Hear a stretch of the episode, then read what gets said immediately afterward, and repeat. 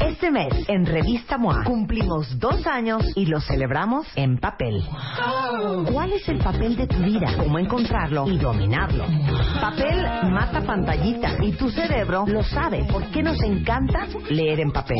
Papeles invertidos, cuando la vida te convierte en el papá de tus papás. Go Minimal, depura de triques tu casa y de paso arregla tu caos mental. MOA Abril, dos años, 200 páginas de aprendizaje, desarrollo, ideas y arte e inspiración para hacer el gran papel de tu vida. Una revista de Marta de Baile. Hoy, en cualquier momento, tu vida dará un giro de 180 grados. Hoy, en cualquier momento, Marta de Baile anunciará la historia ganadora de Cásate con Marta de Baile, séptima temporada. Porque hoy en cualquier momento podrás decirle a todo el mundo que te casas. Y estamos leyendo las 10 historias finalistas del Cásate con Marta de Baile para ver quién va a ser la pareja de cuentavientes que se va a casar este año con una boda verdaderamente espectacular. Ya leímos la historia de amor de Josué y de Pedro, ya leímos la historia de amor de Genaro y de Marta, ya leímos la historia de amor de Ana Karina y de Rodrigo. Ahora, la cuarta historia finalista es la historia de Carlos East Elizalda y Daniela. Y Carlos nos escribió esto. Tú tienes 26 años, yo tengo 35. Yo divorciado y tú nunca te has casado. Tú católica y yo ateo de hueso colorado. Yo medio desordenado y tú muy organizada. A ti te gusta ir a bailar y a mí me caga. Yo soy niño silvestre y tú eres niña de familia. Tú eres muy regañona y yo soy peace and love. Yo de la Ciudad de México y tú de los territorios aledaños del Estado de México. Tú dices que estás gorda, yo digo que estás buenérrima. Yo me río de todas las cosas y tú te las tomas en serio. Pero a pesar de todas estas y muchas más diferencias, nos complementamos y nos hacemos la vida más feliz el uno al otro. Y al chamaco, nuestro perrito, yo soy el cono, tú el helado, y él la cereza de arriba. Me encanta habernos reconectado y que vivamos juntos después de que nunca me pasó por la cabeza que esto pudiera pasar. Te amo de aquí hasta que tú te vayas al cielo y a mí me coman los gusanos. Feliz primer año viviendo juntos. En un país que no es el nuestro, lo logramos. PD, puse en el buzón de sugerencias que hayan menos regaños. Esa es la historia de Carlos y de Daniela, cuartos finalistas del Cásate con Marta de Baile. أعوذ بالله من الشيطان الرجيم Islam no es un nombre propio. بسم الله الرحمن الرحيم Es un sustantivo que significa Alif Marta de Baile presenta Musulmanes, todo sobre el Islam.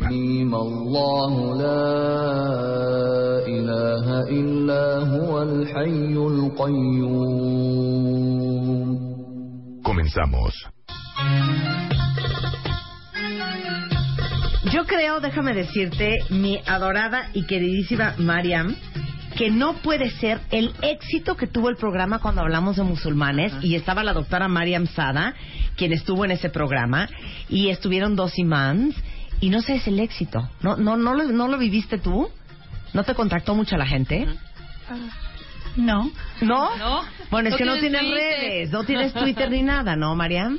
No. No, bueno, pues ahí está. Pero el caso es que fue un exitazo y nos da muchísimo gusto que hubieran estado todos ustedes tan interesados en el tema del Islam. Y hoy en día nos acompaña no solamente eh, Mariam Sada, que es nacida en París, sus papás son egipcios, es musulmana de nacimiento, pero practicante eh, desde los 18 años y eh, estudia, bueno, es especialista en lingüística hispánica, es fiolo- filóloga, profesora investigadora de la Universidad de California en Los Ángeles y está en México este, de becaria en un postdoctorado en la Universidad del CIDE y la Universidad de California en Riverside trabajando en el Archivo General de la Nación. Ay, bienvenida a México otra vez, querida María. Venga. Y nos trajo a dos musulmanas conversas. Las tres traen, ¿cómo se llama? Hijab. El hijab. O sea, el, el, El velo. el- el- el velo en, en- en su cabecita. Montserrat Pimentel es musulmana desde el 2006, estudió psicología por el Instituto Mexicano de Psicooncología. Este, actualmente está también estudiando una licenciatura en psicopedagogía. Es fundadora de Musulmanas Latinas AC y del Instituto de Lengua y Cultura Árabe. Y es esposa de Isa, uno de los tres musulmanes que nos acompañaron en cabina hace un mes. Muchísimas gracias por la invitación. Hola, ¿cómo estás, Monse? Bien, bien, gracias. Qué bueno. Y Alina García, que es psicóloga, es especialista en perspectiva de género y violencia familia, musulmana conversa desde el 2010, conferencista en universidades y centros culturales en temas relacionados con la mujer en el Islam y eh, género y violencia familiar. Bienvenida, Alina. Gracias. Ay, pues qué bueno que están acá las tres. Oigan, este, a ver, vamos a empezar con el tema de las mujeres y el Islam. Eh, según el Centro de Investigación de Estados Unidos, el PW, para el 2030, una de cada cuatro personas va a pertenecer al Islam. Primero quiero empezar con Alina y con Monse. ¿Por qué se convirtieron? Bueno, yo es una historia un poco peculiar. Naciste católica. Soy, ca- bueno, Ajá. mis padres, soy Sí. nacida en una familia católica. Sí. Mis padres son católicos, toda mi familia es católica, pero yo estudiaba género y estaba haciendo un diplomado de género y para terminar este diplomado quería hacer un trabajo sobre la violencia hacia las mujeres. Y me pareció muy importante hablar sobre las, la violencia más grande que encontré en las redes sociales, que era hacia las mujeres musulmanas, la violencia que sufrían las mujeres de cierta religión. Entonces empecé a investigar, fui a una mezquita, eh, a, un, a un centro educativo de la comunidad musulmana. Fui, estuve estudiando, eh, conocí a Ujú. algunas musulmanas conversas, algunas musulmanas de nacimiento. Me enamoré, me sorprendieron mucho. De hecho, cuando las vi sonriendo, yo dije, ¿qué les pasa? No pueden sonreír. Este, sonreían mucho y estaban muy alegres y se reían.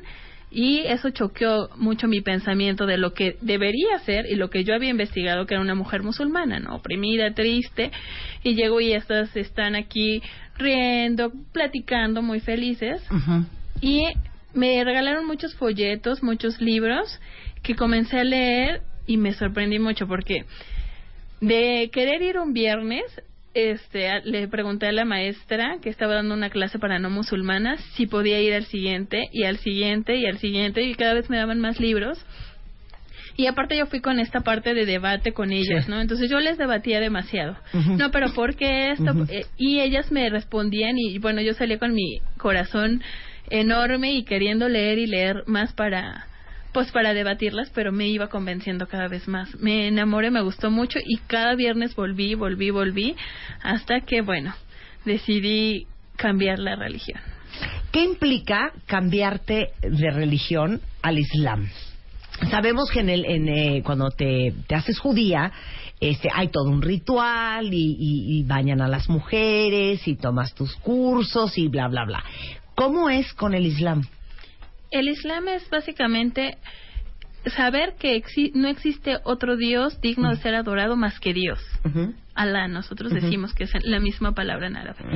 Eso básicamente es el monoteísmo. No no se necesita, no es mucho el ritual. ¿no? Pero saberlo y bueno, después hace una una declaración, lo que es una declaración. Pero básicamente saber eso y saber que el el el Islam tiene un, un profeta, que es el profeta Mohammed, paz y bendiciones con él, y aceptarlo como profeta y aceptar a Jesús como profeta. Ok, pero Dios solo es uno. Sí, sin O sea, ustedes no creen en la Virgen de Guadalupe, en el Arcángel Miguel, en el Arcángel Gabriel. ¿Quién más me Sí, falta? sí creemos, En los santos. Pero no, en los santos no. Este, en la Virgen, por ejemplo, en, en este, en los, en los ángeles, este, de hecho tenemos seis pilares de la fe, ¿no? El primer eh, Que lo aprendimos cuando Sí. estuvimos aquí la vez pasada. Bueno, Sí. de- eh, dentro de esos pilares está la creencia. Eh, creemos, más no les pedimos, ¿no? Creemos que tienen una función función eh, para Dios y respetamos, ¿no? Esa función, pero nuestro contacto es directo con Dios. Y solo es con esa Dios. unicidad de, eh, de con Dios. Que por cierto, Claro. la, la Virgen es, es- la Virgen María es muy importante en el Islam y es la figura máxima de la pureza y la ah, piedad y la mujer perfecta, el modelo de la mujer perfecto. Yo, por ejemplo, mi nombre es Mariam y es. María en árabe. Así que eh, yo me identifico con esta figura. eh, en, bueno, es cristiana, pero también en el Islam tiene to- hay un, todo un capítulo en el Corán que se dedica a María. Claro. Ahora, Pero yo- no se le pide, Sí. como dijo Monse. Sí, claro. Ahora, les voy a decir una cosa. ¿Por qué estamos haciendo este programa? Para que entiendan que mucho de lo que se cree con respecto al Islam y las mujeres, en realidad, eh, solo en el Estado Islámico, en Arabia Saudita, en Afganistán, se sigue y aplica la famosa Shaira al pie de la letra. En los demás territorios, los musulmanes son libres de decidir si siguen las reglas de la Shaira o no. Como para los católicos, con la Biblia o los diez mandamientos, el Corán y la Shaira son una guía de reglas que se siguen o no según el criterio y compromiso de cada persona. No es impuesto, sino elegido. Entonces, quiero que expliques eh, esta ley islámica a todos los cuentavientes, mi querida Mariana. ¿Qué es la Shaira? La, la Sharia o la ley isla- sí. es la ley islámica, Ajá. jurisprudencia y ley ¿Es islámica. Sharia? Sharia. Sharia. Sharia. Sharia, no es Shaira. No. Sharia. Sharia. Sharia. Sharia. Ok. Sharia. Pero la Sharia, la, o la ley islámica, am, es Ujú. derivada del Corán y pres- los preceptos básicos de la Sharia son de protección de la vida humana, los bienes, las, el, el cuerpo, la mente. Entonces, son preceptos que hoy en día nadie debatería que son que, no son correctos. correctos universales. claro, claro. Sin embargo, hay leyes que son ah, precisamente de algunos lugares, como por ejemplo Ujú. la ley de cortar la mano si alguien roba o algo así que es muy pertinente en, por ejemplo, Arabia Saudita, pero que también tiene una repercusión social de ah, crimen muy bajo, ah, sea, eh, Sí. o sea, no es algo que se practica siempre, hay que tener testigos, hay- Sí. es, es, no es tan parece muy brutal, pero no es tan ah, fácil de usar y todo eso. Entonces, hay, hoy en día es un tema de, ah, de mucho interés eh, mediático, el tema de la Sharia, Sí. Ah, pero realmente es eh, son los preceptos de protección de vida, protección de bienes, las personas. Ok, entonces, ¿dó- ¿dónde nos hacemos bolas? Porque una de las partes controversiales de la Sharia es que la mujer debe esconder su belleza de los que no son su maharim que serían aquellas personas entre las que el matrimonio sería ilegítimo por cuestiones de parentesco. De la misma manera no puede saludar a los hombres que no son maharim, ni quedarse sola con un extraño, por ejemplo. ¿Eso es algo que harían ustedes? Dependiendo, o sea, siempre hay como que reglas, pero hay que ver realmente el trasfondo. ¿no? Por ejemplo, Mariam trabaja en una institución académica, ¿no? Por ende tiene que tener contacto con los hombres, ¿no? Es algo que es necesario.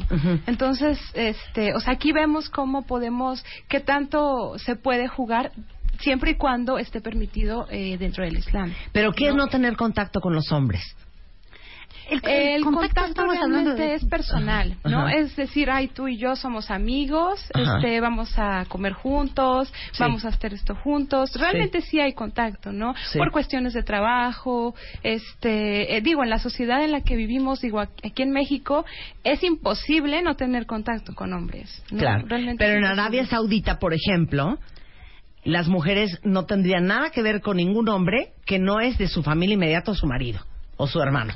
Sí, pero aún así sí hay un contacto, ¿no? Si tú llegas a un hospital y solamente a mí me pasó, ¿no? Yo viví en Arabia dos años y este y me hicieron ultrasonidos, me embaracé, tuve un hijo allá y los ultrasonidos me los me los realizó un doctor hombre, hombre. ¿no? Este, hay cosas, hay cuestiones, ¿no? Había este mi esposo estudiaba religión, estudió precisamente ye- leyes islámicas, entonces este recuerdo, ¿no? Que uno de sus maestros era mucho de, de acogernos, ¿no? De decirnos, de informarnos. Era egipcio, ¿no? Recuerdo.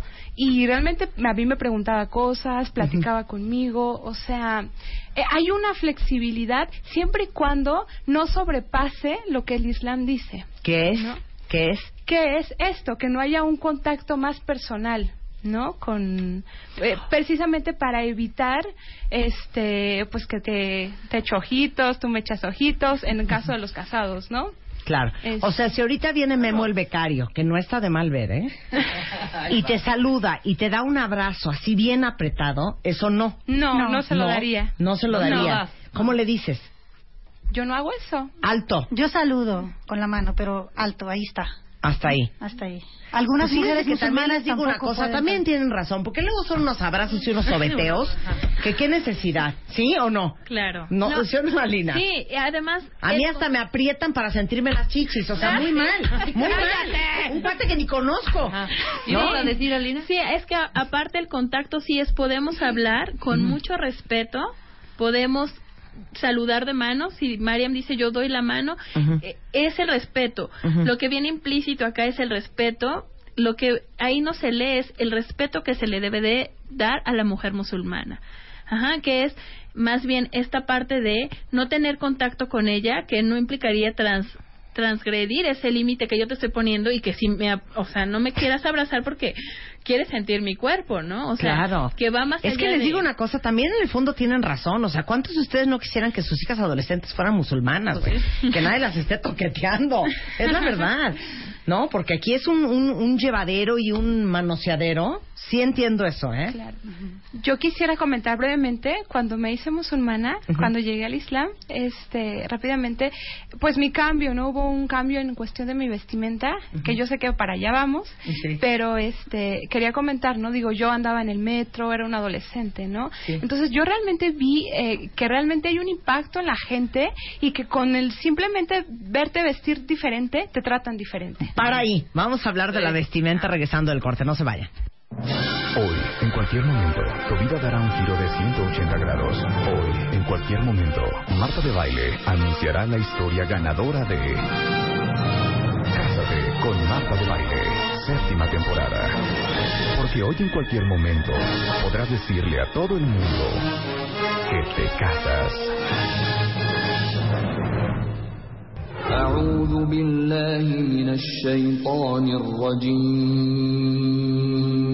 Islam no es un nombre propio.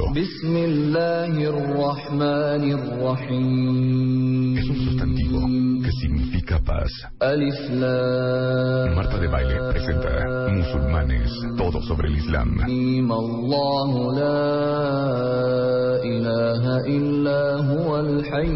Probablemente uno de los programas más exitosos de este año fue eh, hace algunas semanas que invitamos a dos imams eh, y eh, a la doctora Mariam Sada hablar del Islam al programa. Y bueno, se volvieron locos ustedes en Twitter y estaban fascinados aprendiendo de esta religión.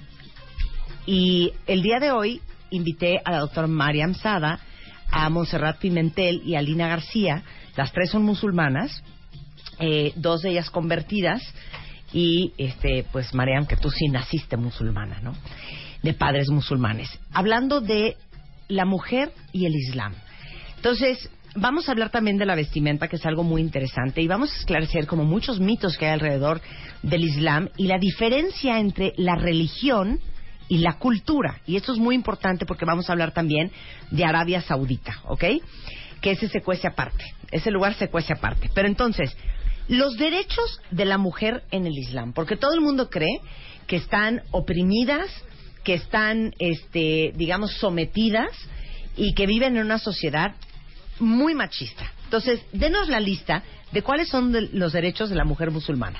Tiene muchos, muchos, muchos derechos tenemos las mujeres musulmanas, pero algunos de ellos es, por ejemplo, tenemos derecho a la educación.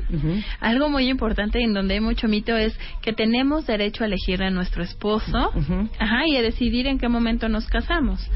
Eh, tenemos derecho a heredar, tenemos derecho a que nos traten adecuadamente.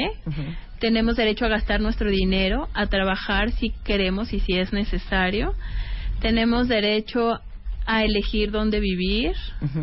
Es que hay muchos. Es que todo lo que me estás diciendo para mí es lo obvio. Sí. ¿no? Es lo obvio. Pero lo estás diciendo porque les voy a dar un, un, un ejemplo. Dicen, se dice, que la mujer musulmana este, no puede trabajar.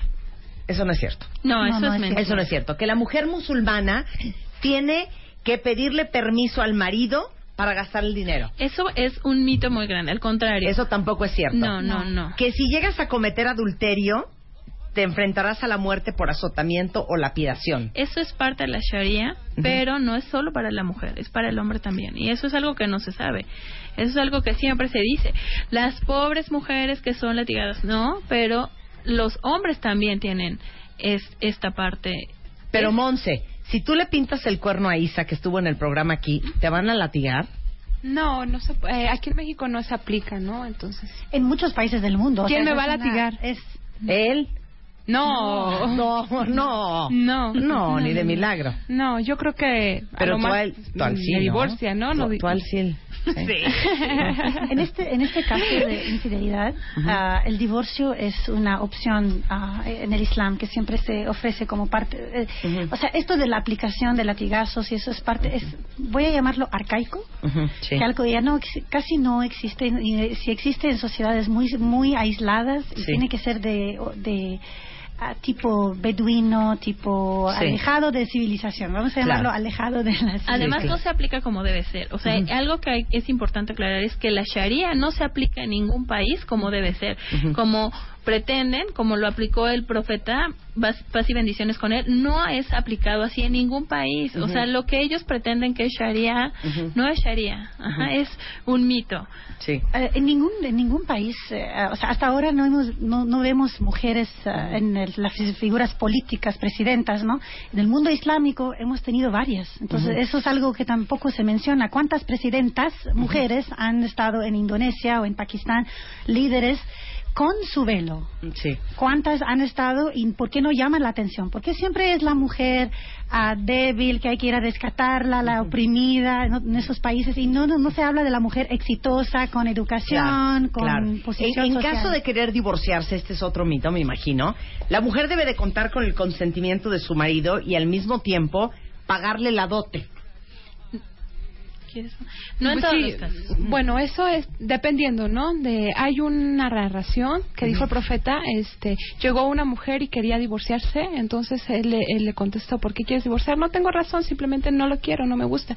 Entonces, eh, la dote se da para quiero partir de qué es la dote. ¿no? Antes de continuar, eh, la dote es un regalo que se hace para la mujer eh, antes de casarse o también pueden acordar que después se puede dar la dote y en los países islámicos principalmente es dinero, oro, este, eso es lo que se da principalmente, ¿no? Ok, Eh, no da el papá del novio. no, eh, lo debe de dar el hombre, el hombre que El se va a casar. Ajá. De hecho, hay un problema de que muchos musulmanes no pueden casarse porque no tienen los medios económicos. O sea, Isa te dio dote. dote. Sí, Isa te dio sí, dote. sí, sí. ¿Qué te dio? Mm, ¿Qué me dio? Pues me dio varias cosas, pero bueno, este, recuerdo me dio oro, eh, acordamos, ¿no? Yo estaba estudiando, entonces eh, regresamos que al reg- quedamos que al río regresar a México iba este, a seguir estudiando y él se iba a hacer cargo de mi educación, este, y sí, se ha hecho cargo de mi educación. Eso, pues, principalmente fue mi dote y también quedamos en que me iba a enseñar Corán, ¿no? Aquí es al revés, aquí es el papá de la novia quien da Sí, la claro. dote. No es el Claro. papá, es el hombre. O sea, Sí, el claro, hombre allá es, el hombre. En, que- sí. en- en sí. esta rel- En en el la Islam. religión, en el Islam es el hombre. Aquí en, la, en el catolicismo es la mujer. Ahora, seguramente ustedes han visto, han escuchado, y estos son los horrores eh, muy mal representados del Islam que escuchamos en, en el Occidente, que es que las mujeres no pueden manejar, que las mujeres este, eh, tienen que andar todas tapadas con una burka, que es ese velo que literalmente estás toda de negro, ¿no? Como si fueras el tío Cosa. Eso es en Arabia Saudita y en Afganistán. Entonces vamos a entrar en un tema que es muy interesante, que es la diferencia entre la religión y la cultura. Y vamos a explicar un poco, tú viviste, eh, Alina, en Arabia Saudita, Que es, digo, Monse, que es una gran diferencia entre por qué Arabia Saudita y Afganistán son así y otros países musulmanes religiosos no son así. Eh, bueno, pues eh, varía mucho, ¿no? Eh, también este, en cuestión de, de cada familia, esta cuestión cultural no podemos generalizarla, ¿no? Cada familia piensa de una forma distinta. Sí, a pero otra. pero en el tema de la cultura, hablemos Yo de dónde vienen yo los nací los musulmana. Ok. Y ah, recuerdo de muy pequeña todas las cosas que no, no me gustaba el Islam. Yo era Ujú. anti-islámica. Ujú. Por muchos años ah, odiaba el Islam. Lo voy a decir tal cual. Era algo que no podía soportar. El velo, la opresión, todo esto que, que se menciona en los medios de comunicación era mi perspectiva de lo que es mi religión. Ah, y no fue hasta los 18 años que empecé a investigar porque quería ver realmente en Francia, crecí en Francia y Francia es muy antiislámico. Entonces quería ver qué es religión, porque si esto es la religión musulmana, yo no quiero pertenecer a esta religión. Realmente esta era mi perspectiva. Sí. Entonces, estudiando lo que es, vi que todas las cosas que no me gustaban del Islam no eran Islam, era mi cultura. Entonces dije, ¿por qué la gente, por qué los hombres son tan machistas en mi cultura Sí. y no es la religión? ¿Dónde están esos derechos? Un momento, ¿dónde está el derecho a mantener tu apellido? ¿Dónde está el derecho a votar y la elección? ¿Dónde está el derecho de la mujer a, a esta educación o a manejar o esas cosas que realmente en ciertos aspectos te la quita el hombre para controlarte. Entonces hay que ver una distinción muy grande entre el control de los hombres hacia las mujeres y usando la religión como un medio, mira, Sí. vas a hacer esto porque en el Islam yo te voy a controlar de esta manera. Sí. O realmente qué dice el Corán, qué dice el texto, qué dice, dónde está la tradición islámica. Entonces ahí mismo me quedé encerrada con libros, salí de este cuarto, de mi cuarto, con el velo, lo cual para mi familia era algo, ex- eh, siendo musulmana de nacimiento, era Sí. algo completamente exótico. Claro. Pero entonces esa es la gran diferencia entre la religión y la cultura. En Arabia Saudita, que es de lo más, eh, digamos, radical, no es el Islam llevado a su máxima expresión. Es un tema cultural y habla de los beduinos. En, en un contexto donde, eh, en Arabia Saudita especialmente, eh, un país beduino de origen, y con el, con el petróleo, el avance, la modernidad y todo eso, eh, siguen sus costumbres. Entonces las costumbres antiguas son los hombres de blanco y las mujeres de negro. Esto es, este tipo de colores, esto es algo que en el, en el desierto conviene mucho este tipo de vida, ¿no? Entonces el color negro es un color que se asocia con esta vida del desierto. Se reconoce el blanco y negro, quién es hombre y quién es mujer. Ah, también el tapar la cara. Entonces, si ah, en tempestades de arena se tapa la cara para no tener, hombres y mujeres se tapan la cara para protegerse de tener arena en las narices, la boca y los ojos. Entonces, esto de taparse la cara tampoco es islámico. El, el Corán específicamente Es no tiene- cultural. en el Corán no menciona exactamente eh, una moda específica de cómo es ha de vestirse una persona musulmana, pero dice modestia. Es un concepto muy importante. Cada cultura interpreta modestia a su manera. Entonces, si la mujer indígena aquí en México interpreta la modestia como un rebozo, el rebozo es islámico. Sí. No tiene ningún problema de una mujer Sí. con rebozo ser musulmana. Si la mujer en Indonesia lo entiende como un, como un algo que se pone aquí y luego lo deja suelto en los, en los hombros, pues eso es su forma de int- interpretar lo que es modestia. La modestia. También yo Claro. quisiera eh, hacer como que un énfasis que en el Islam también hay sabios y entre ellos hay diferencia de opinión, ¿no? Hay quienes sí dicen que es este recomendable, más no obligatorio, el niqab, ¿no? Que sí es algo parte del Islam, ¿no? Pero es eh, la postura de algunos sabios, ¿no? el, como el- el niqab es el- postura. el- el- la cobertura de la cara. de la Dejan- cara. Dejan al Sí. descubierto los ojos. Pero Sí. ah, es importante esto que dices de, de diferenciar lo que es el niqab y lo que es la burka. La burka es algo cultural de Afganistán. Sí. No tiene que ver con el Islam y creo que sería importante que dijéramos que ta- la burka se, se implementa en las mujeres, muchas de ellas hasta se sienten muy felices de usarla porque era un país en guerra y este país en guerra, eh, como en todas las guerras, se usa a las mujeres como carnada Claro. en todas las guerras y en todo el mundo. Y lo que estaban haciendo estas personas que estaban en guerra era violar a estas mujeres. Entonces las veían, les gustaban y las tomaban y las violaban. Y las mujeres usaron este La esta burka, vestimenta claro. que es burka, que es Para que no supieran si era niño o niña quimera. Entonces habrá que ver que la burka, el uso de la burka antes y después de la invasión rusa en Pero Afganistán. nuevamente es cultural, Es no es cultural. religioso. Exacto. ¿no? Yo quisiera decir lo que es religiosamente y bueno, hay una parte en el Corán. ¿Por qué nos cubrimos? Nosotros generalmente decimos el por qué realmente en el Islam, ¿no? Hay una parte que dice la mujer se cura en el- se cubre en el Corán porque dice oh profeta diles a tu- tus mujeres, tus hijas y las mujeres de los creyentes que se cubran con sus mantos. Es mejor para que sea se les reconozca y no sean molestadas. Dios es el misericordioso. Eso es, eh, de ahí se toma el por qué nos cubrimos. Pero espérame, hija, yo sin ese velo que traen ustedes tres, y clarito se ve que soy vieja. no. ¿Cómo no? Te ves súper joven, con velo. No, o sea, que soy mujer. Ah, claro que soy mujer. Sí, ¿No? No, no. Sí, mira, aquí en México, si O tú sea, me es un tema de preguntas, modestia. ¿Por qué Sí, te pones el velo? Sí, Sí. es modestia, pero aparte también es nuestra eh, identidad. O sea, yo salgo a la calle vestida así, porque no solamente es el velo, en realidad nos debemos de cubrir el cuerpo, ¿no? De una manera holgada, ¿no? Para, este, pues, para cubrirnos. Entonces eh, salimos a la calle y esto para mí es mi identidad. Esto es para mí, es decir, soy musulmana.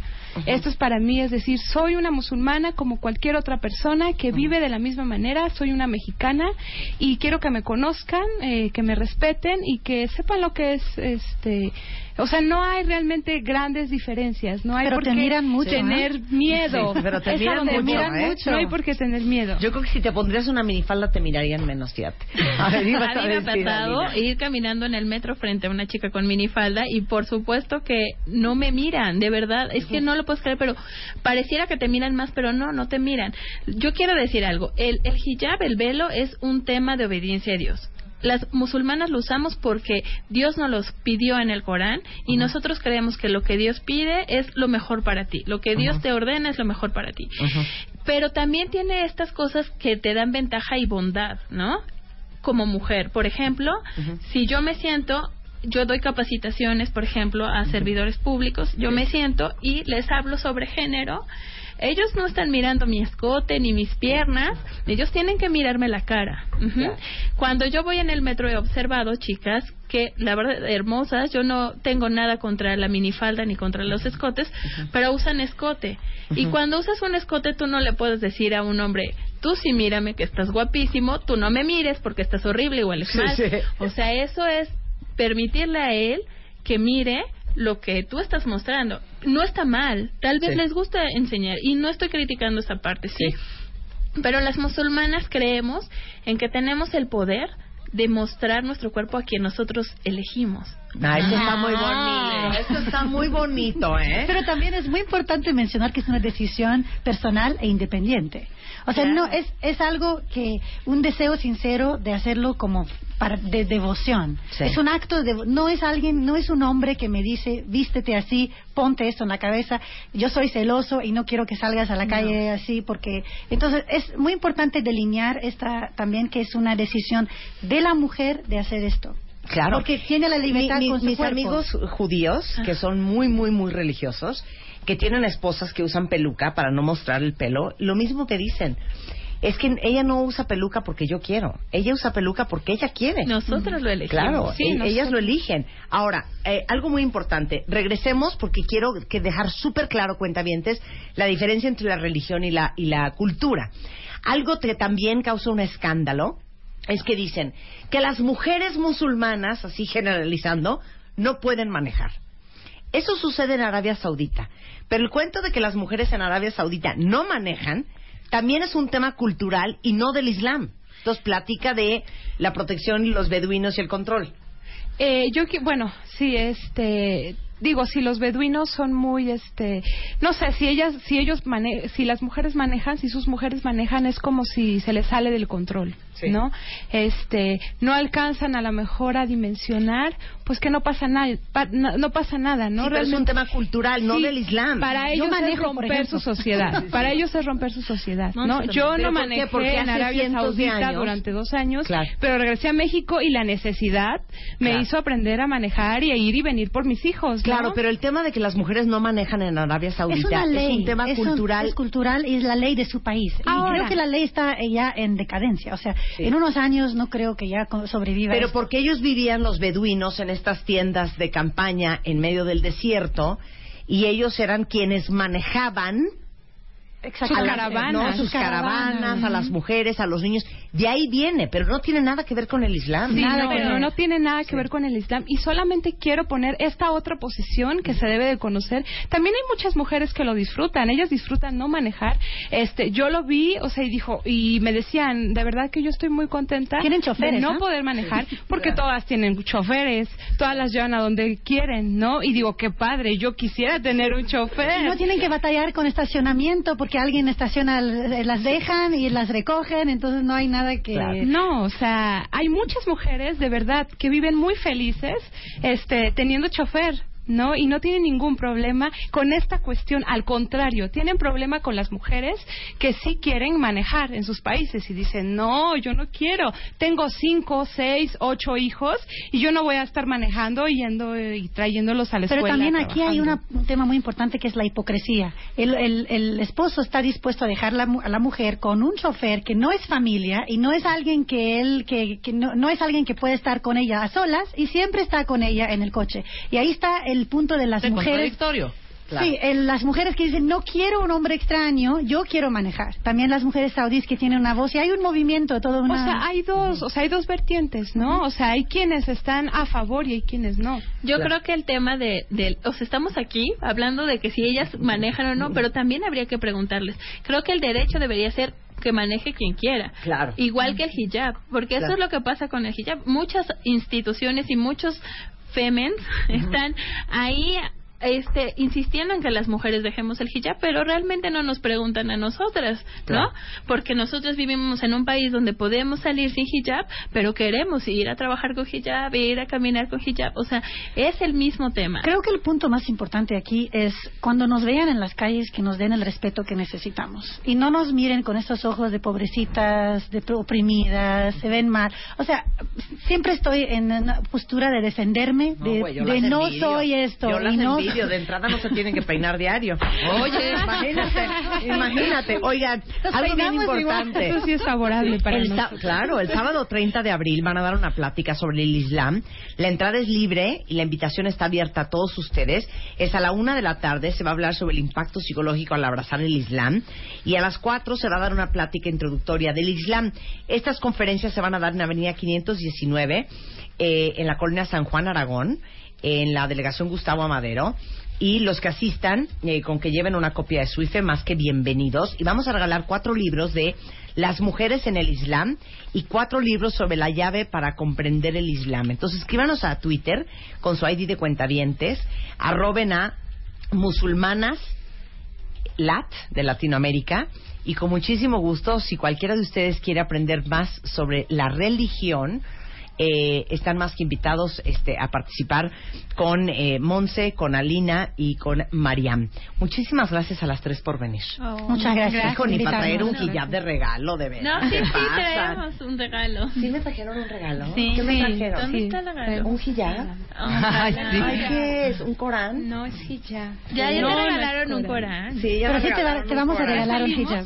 Ay, muchas gracias. Muchísimas gracias. Gracias Marta. a las Sí, 13. muchas gracias. 12.27 de la tarde en W Radio. Seguimos leyendo historias de amor en el Cásate con Marta de Baile, regresando después del corte. Hoy, en cualquier momento, Marta de Baile anunciará la historia ganadora de Cásate con Marta de Baile, séptima temporada. Este mes, en Revista MOA, cumplimos dos años y lo celebramos en papel. ¿Cuál es el papel de tu vida? ¿Cómo encontrarlo y dominarlo? Papel mata pantallita y tu cerebro lo sabe. ¿Por qué nos encanta leer en papel?